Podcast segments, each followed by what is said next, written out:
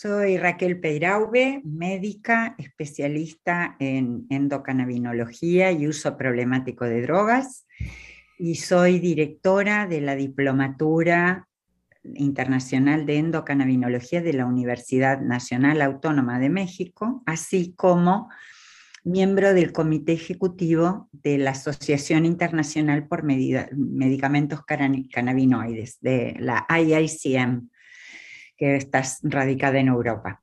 Así que bueno, básicamente eh, eso, dirijo una consultora también, Pharma Origins, pero básicamente este, eh, eh, y soy su presidente, su fundadora y presidente, junto con mi querida socia, la química farmacéutica Edelma Ross. Doctora, em, quienes somos parte de la industria del, del, cannabis en todos sus usos, pues tenemos, tenemos claro, vaya, qué, qué, persona eh, eres en el sector, pero podrías decirnos brevemente cómo llegaste a, a, la planta, que es como que todo mundo que, que, que, trabaja o que es parte del sector tiene como una historia de cómo se involucró eh, inicialmente con la planta. ¿Podrías contarnos tu historia, doctor?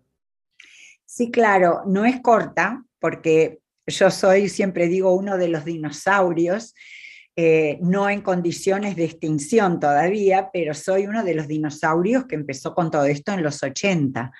Entonces no es breve, pero allá por los 90, haciendo tratamientos de drogas, básicamente de cocaína y pasta base de cocaína, yo veía que los usuarios, que los pacientes que usaban cannabis paraban más rápidamente y con menos angustia y zozobra y menos síndrome de abstinencia que los que no.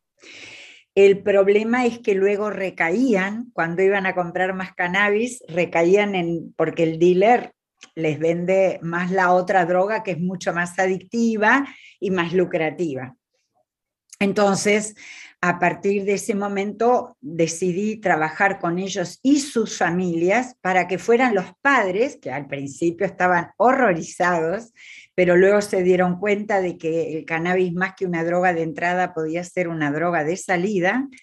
Este, me ayudaron a que fueran los padres a comprarles, lo que me valió la amenaza de ponerme presa por hacer esto.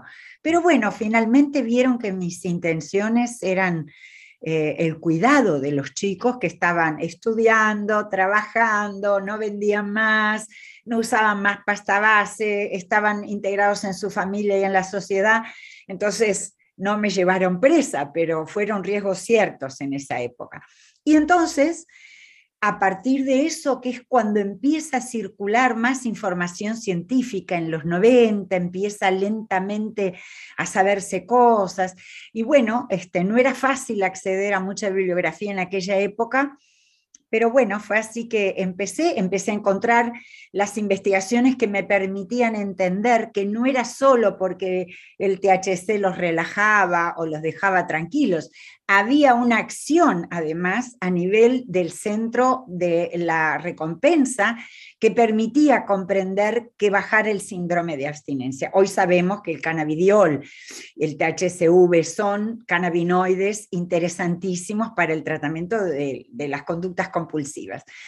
Luego ya empecé con dolor crónico, epilepsia y qué sé yo, pero bueno, lleva, es una historia linda este, de transgresión, de esas transgresiones que uno no hace por interés lucrativo, sino para hacer un cambio político y social. Mi, mi misión eh, y la forma en que yo ejercí siempre en, la, en el tema de las drogas fue buscando alternativas que cambiaran la situación de fracaso con que siempre se carga a las personas que usan drogas. Y que si no podía ser que siempre el fracasado sea el paciente, hay algo que el sistema de atención no está haciendo bien con estos tratamientos dogmáticos, religiosos, poco rigurosos, no éticos. Entonces siempre me movió eso. Y así fue que, bueno, que encontré que el cannabis podía ser una alternativa. Por eso mismo, en los tempranos 2000, al presidente Valle, de aquel entonces, Jorge Valle, ahora fallecido, le planteamos que era necesario legalizar el cannabis para separar los mercados. como lo había demostrado ya empíricamente Holanda. Y fue el primer presidente uruguayo que lo entendió, pero no tuvo apoyo político ninguno. Él fue un visionario, se dio cuenta que era una medida sumamente pragmática y que tenía sentido. Entonces, pero no tuvo apoyo ni siquiera de su propio partido. Ese es un poco el resumen de la historia. Atrás vemos lejanos esos años 90 donde comenzaba, por así decirlo, un boom de investigación eh, por, los, por, los, por los cannabinoides, por el sistema endocannabinoide. ¿Dónde estamos, dónde estamos hoy, 2022, doctora, en lo que se refiere al uso medicinal de la planta, a la investigación? ¿Dónde estamos, dónde estamos parados justo en 2022 en lo que parece que será una de las décadas más importantes para todo lo que tiene que ver con la planta de cannabis en el mundo? Bueno, lo primero es que voy a decir que yo, este, a mí no me gusta hablar solo de la planta, a mí me gusta hablar de las medicinas en base a cannabis y cannabinoides. No siempre es la planta.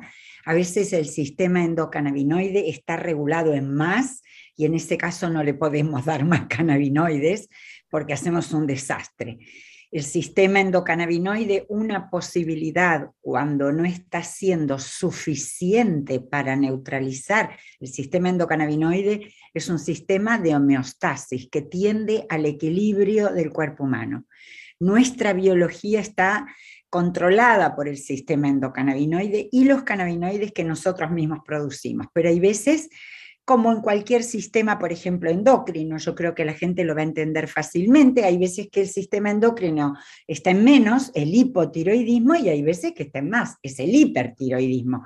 Cuando hay hipertiroidismo no le vamos a dar lo que le está sobrando, le vamos a dar algo que inhiba la producción. Con el sistema endocannabinoide pasa lo mismo. Entonces, a veces son los derivados de la planta y a veces no. Entonces, ¿en qué estamos hoy? Hoy estamos precisamente en, la búsqueda, eh, por un lado, en una explosión de la industria, muchas veces de manera muy irresponsable, no necesariamente hecho con la seriedad que supone producir un medicamento de calidad.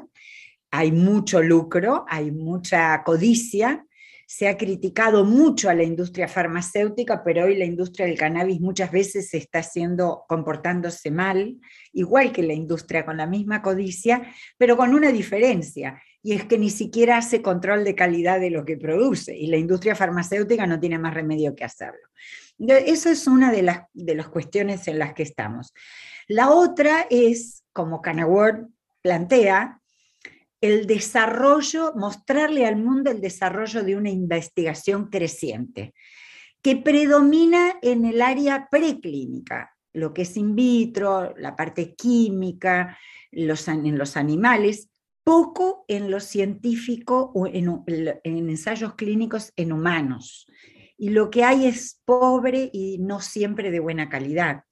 Y eso una vez más tiene que ver con la industria. La industria no está invirtiendo en investigación, quiere vender, pero no quiere invertir en investigación. Entonces es muy difícil llegar al registro de productos de calidad farmacéutica a los que les podamos atribuir un fin, un claim, como se dice, una, una prescripción porque no tenemos los ensayos clínicos necesarios. Hay un mundo de lo que llama el real world evidence, la evidencia del mundo real, que nos dice que sería muy útil en muchos casos de distintas patologías, de distintos tipos de enfermedades inflamatorias, autoinmunes, oncológicas, de disregulaciones, neuroendocrinas, de neurodegeneración, pero nos falta la consistencia de los ensayos clínicos para poder registrar estas sustancias como medicamentos. No obstante, desde 2017 hay algunos usos que ya no se discuten y hay muchos medicamentos ya registrados para estos usos, que es el dolor crónico del adulto, particularmente el neuropático, las náuseas y vómitos asociados a la quimioterapia, y yo diría que podemos decir bastante más que solo las náuseas y los vómitos, mejora mucho la calidad de vida de los pacientes en tratamiento oncológico, acompaña además otros sufrimientos del propio cáncer, y la espasticidad relatada, no la comprobada, la relatada por el paciente. ¿Qué quiero decir con esto? que los pacientes que tienen esclerosis múltiple se sienten menos espásticos, pero clínicamente no se demuestra. Para él cambia y mejora su calidad de vida, pero el músculo sigue siendo igualmente recibiendo una descarga porque sigue espástico, pero el paciente no la percibe. Y eso es típicamente de los cannabinoides en su acción central, no acción a nivel del músculo. Otras espasticidades, teóricamente, por extensión de este uso, podrían también ser. Y finalmente, en 2018, se reconoce la eficacia y la seguridad de los cannabinoides, particularmente el cannabidiol, en la, en la epilepsia de difícil tratamiento. Entonces, esto es el estado del arte de lo conocido, pero sabemos que hay pacientes con Crohn que mejoran, que hay pacientes no demasiados, pacientes con Parkinson, no son muchos, pero algunos mejoran, y lo que más mejora en el Parkinson no es la rigidez, no son los síntomas motores, sino los síntomas no motores del Parkinson, lo que hace mejore sustancialmente su calidad de vida. Em, en otras patologías, este, otro tipo de dolor, las enfermedades reumáticas, algunas enfermedades autoinmunes, algunas condiciones metabólicas. Entonces, hay un cuerpo de evidencia que nos orienta a que es un, un, uso muy prometedor para muchas condiciones clínicas, pero estamos en el desarrollo de esa evidencia para poder registrar medicamentos. En Uruguay tenemos medicamentos ya registrados que se venden en la farmacia como medicamentos herbolarios o medicamentos especialidades farmacéuticas. Hay purificados, hay full spectrum. Tenemos en farmacia de calidad farmacéutica. Lamentablemente no todos los países tienen esto. Pero bueno, es, yo siempre digo, tenemos que entender que esto es un cambio revolucionario y que es un cambio que va más allá de lo legal, es un cambio cultural, social y científico.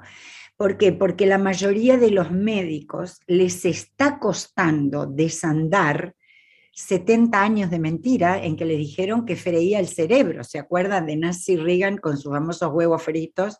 Y ese era el cerebro.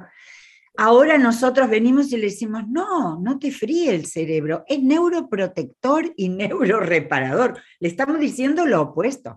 Eso no quiere decir que en los jóvenes así funcione, sabemos que como los jóvenes tienen precisamente un aumento de la función de los cannabinoides endógenos, agregar THC en un proceso de desarrollo del sistema neurológico, neuropsicológico, no es saludable y tiene sus consecuencias negativas, tiene sus riesgos. Tratamos de que se empiece a consumir en el uso adulto lo más tarde posible, después de los 20 años, pero lo cierto es que en las patologías neurológicas tenemos resultados muy favorables que no hablan de neurotoxicidad en las dosis de uso medicinal, obviamente. Lo mismo en el cáncer. Las dosis en el cáncer, que son mucho más altas que en otras patologías, no tienen los resultados adversos que a veces tiene la quimioterapia, pero no hay que confundirse. Los cannabinoides no tienen la eficacia de la quimioterapia. Es bueno asociarlos a la quimioterapia y ahí es cuando, y a la radio también, y ahí es cuando logramos mejores resultados, pero no solo la quimio y no solo el cannabis, los cannabinoides. si hay que elegir, solo es más eficaz la quimioterapia, pero los mejores resultados, como lo han demostrado este, investigadores como Guillermo Velasco, Manuel Guzmán, Cristina Sánchez de la Complutense de Madrid, es asociando la quimioterapia con, los con medicamentos en base a cannabis y cannabinoides. Este es el estado del arte actual. Y en la conferencia vamos a tratar muchos de estos temas. Lo mismo, fíjense qué paradoja. Se ha dicho que esto dañaba la salud mental. Es cierto en algunas situaciones, no todas las personas pueden consumir THC porque hay ciertas patologías eh, las personas que tienen ataques de pánico, trastorno por ansiedad, depresión importante, no deberían consumir THC, pero no así el CBD. Y no es no solo eso, sino que hay algunas patologías de la salud mental que mejoran con los cannabinoides, como es el trastorno de espectro autista. Y eso lo han demostrado los estudios, por ejemplo, del doctor Adi Aran, a quien yo admiro por el trabajo maravilloso que ha hecho con los niños con trastorno de espectro autista. Entonces, bueno, estamos en un momento de transición, son cambios, entonces hay que seguir peleando. Legalizar no alcanza. Colombia, México, Uruguay, Chile, Perú, algunos países europeos, los menos, tienen leyes. Canadá, sin ir más lejos. La gente quiere que todo en Canadá va bárbaro. No, no va bárbaro ni mucho menos. ¿Por qué? Y porque no es tan fácil cambiar esta historia y hacer que también que la industria entienda que la industria no es un fin en sí mismo, sino que es una herramienta de la política pública. Esa es mi visión y es a donde yo quisiera que estuviéramos orientados para evitar que nos pase lo que pasó con alcohol y con tabaco donde la industria dominó la escena pública y mira los problemas que tenemos. Así que bueno, esa es mi, opinión, mi visión en esto. Como doctora, como parte del cambio cultural, eh, un factor muy importante es brindar de información de esta evidencia que estamos hablando a los médicos que prescriben o pueden prescribir. Tú has estado detrás de, algunos de los esfuerzos más importantes que se han hecho al respecto, incluyendo el, diplomado de la, de la, Universidad Nacional Autónoma, Autónoma, de México, perdón, la UNAM, que es uno de los, de los, de los más importantes hasta el momento que se ha desarrollado, al igual que otros que están ocurriendo sin falsas, sin falsas modestias, a veces nos cuesta decir, América Latina tiene en la Universidad Nacional Autónoma de México, dicho por los profesores que son los capos de la investigación internacional, que es el mejor programa existente en el mundo, el más completo, el más integral y el que enseña a pensar, no a repetir recetas de cocina de cómo dar las gotitas o no dar las gotinas. Empodera a los médicos para la prescripción, a los investigadores para producir nuevo conocimiento y a la industria para producir medicamentos de buena calidad. No tengas duda, puedes decirlo con orgullo. Está en Latinoamérica. El, más importante, ah, mi pregunta es, ¿cómo ha sido la respuesta de, los médicos que, o profesionales de la salud que se han acercado y que ya están, que ya están empapándose o están tomando esta eh, nueva información que no existe hasta el momento, sabemos que en el futuro va a ocurrir, pero hasta el momento en la educación formal de, la, carrera médica no existe. ¿Cuál ha sido la respuesta de los médicos? Bueno, el antecedente que tenemos, yo antes de hacerlo en la Universidad Nacional Autónoma de México hice esta diplomatura, no tan, la fui ampliando y mejorando y haciéndola crecer, pero con eh, un poco más de la mitad de la carga horaria que tiene esta hora, eh, este, eran 160 horas, esta tiene 240 horas.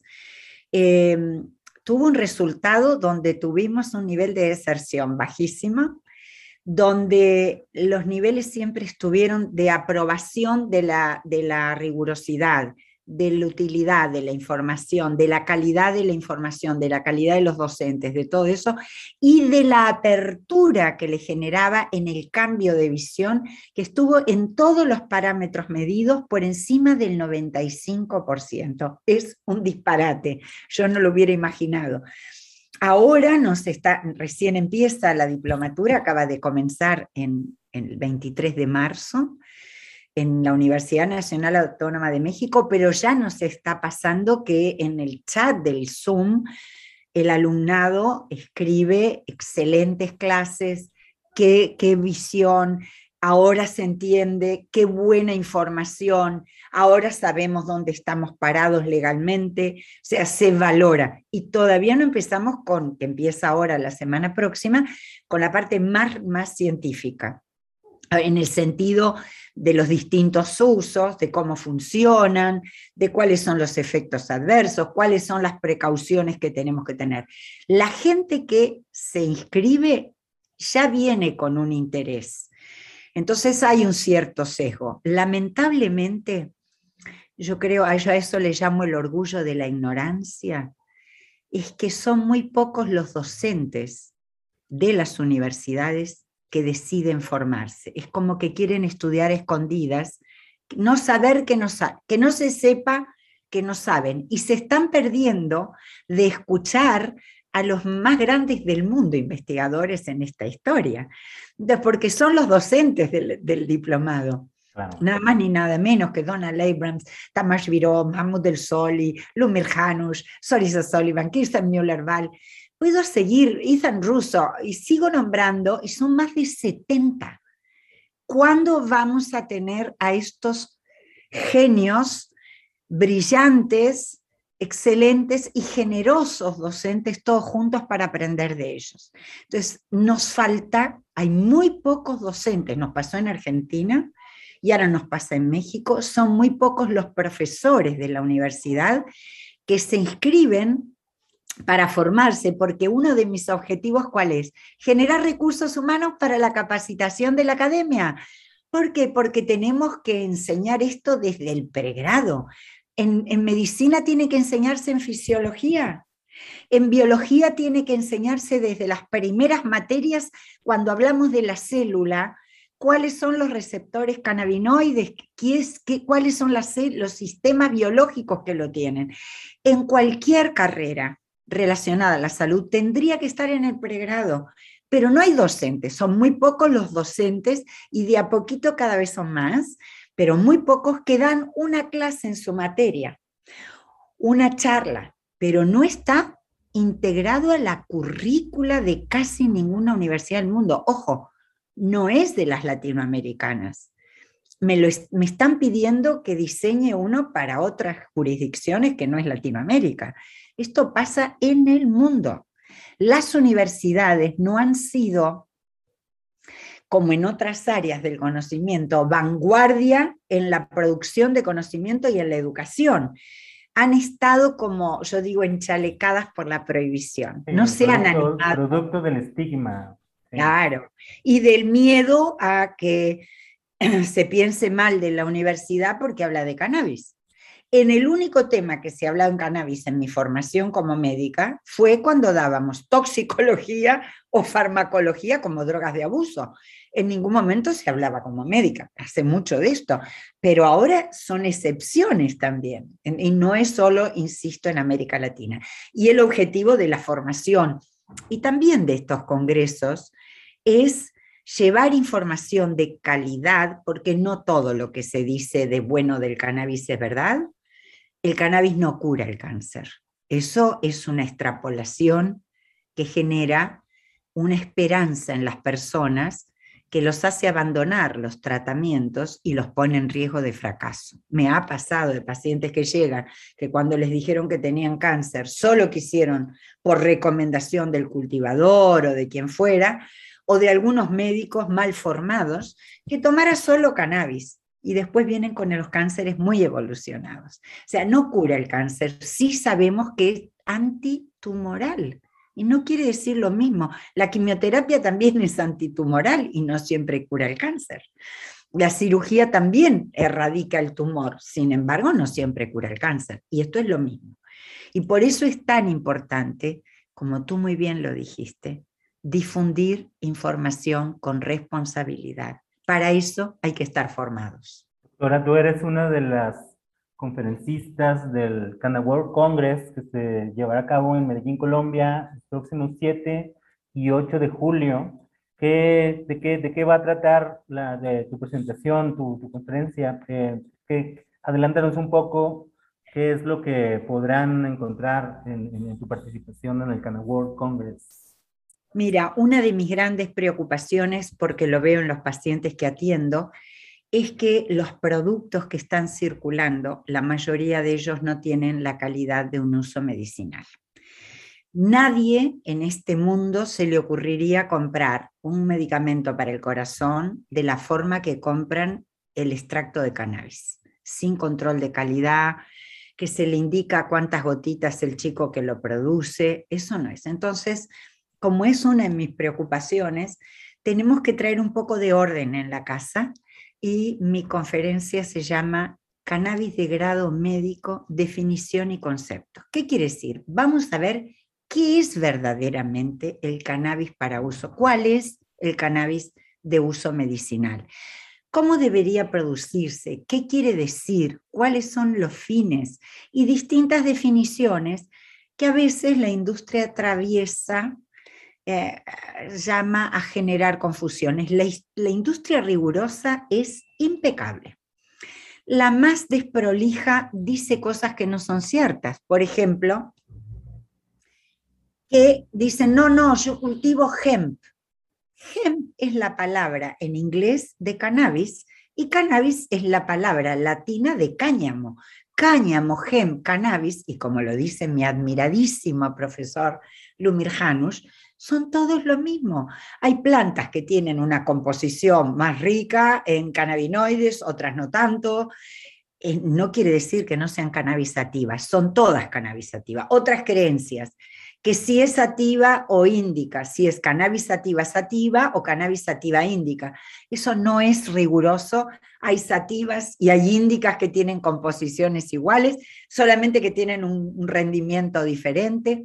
Y finalmente, ¿Qué quiere decir esto de, de, cannabis psicoactivo y no psicoactivo? Eso es una barbaridad que vamos a polemizar duramente. Yo soy una de las que está eh, trabajando intensamente para desestigmatizar la palabra psicoactivo. Cuando decimos cannabis psicoactivo, parece que viene Satán.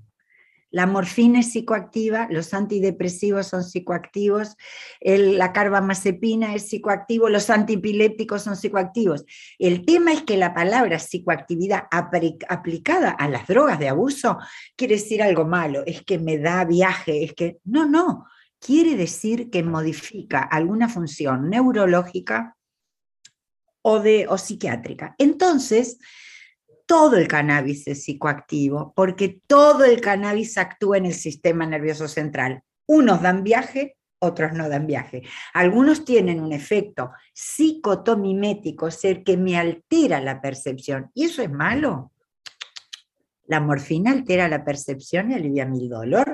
Por eso, el THC, gracias a que actúa cambiando mi percepción, alivia mi dolor no es solamente porque actúa en el lugar del daño, en general no hace nada a nivel del daño, es porque cambia mi percepción del dolor. Yo siempre cuento una frase que para mí fue muy conmovedora que me contestó un paciente. Cuando yo a, los, a la semana le pregunté cómo venía, bueno, más o menos, a los 10 días le vuelvo a preguntar, y le digo, ¿cómo venimos, me engano con el dolor? Y me dice, doctor, el dolor yo creo que está ahí. Lo que no me duele más es la vida. No lo puedo repetir sin volverme a emocionar. Porque alguien que pueda rescatar, entonces, ¿es mala la psicoactividad? ¿Es malo que un niño agónico por un cáncer esté sonriendo? ¿O pida comida cuando ya no tenía apetito? Eso es psicoactividad del cannabis. Eso no es otra cosa que el efecto del cannabis en nuestro sistema nervioso central y vamos a hablar de todo esto en la conferencia. Yo me siento muy agradecida porque el trabajo de ustedes es llevar información a la población. Nosotros tenemos que trabajar juntos. Entonces, primer mensaje es agradecer a todos los medios que se preocupan por llevar información de calidad a la población, que, nos ayudan a democratizar la información. Y lo segundo, que no duden en inscribirse en CanAward para participar, porque créanme, este, no es porque yo vaya a estar, pero va a estar la doctora Paola Cubillos, colombiana, una gran amiga, una excelente profesional, impresionante. Paula Dastela, en cómo podemos optimizar nuestro sistema endocannabinoide. José Cripa, un investigador de Brasil en lo que es salud mental y epilepsia de primerísimo nivel, muy premiado. Lumir Janusz, tenemos la suerte de que hubieran aceptado participar eh, gente de un nivel y de una generosidad informativa, porque hay gente que tiene muy buen nivel, pero no es generoso, no comparte. Esto es CanaWord. CanaWord logró generar este elenco y, y yo sé que van a quedar fascinados cuando los escuchen, así que los espero. Muy bien, pues muchísimas gracias por tu tiempo, doctora. Un placer.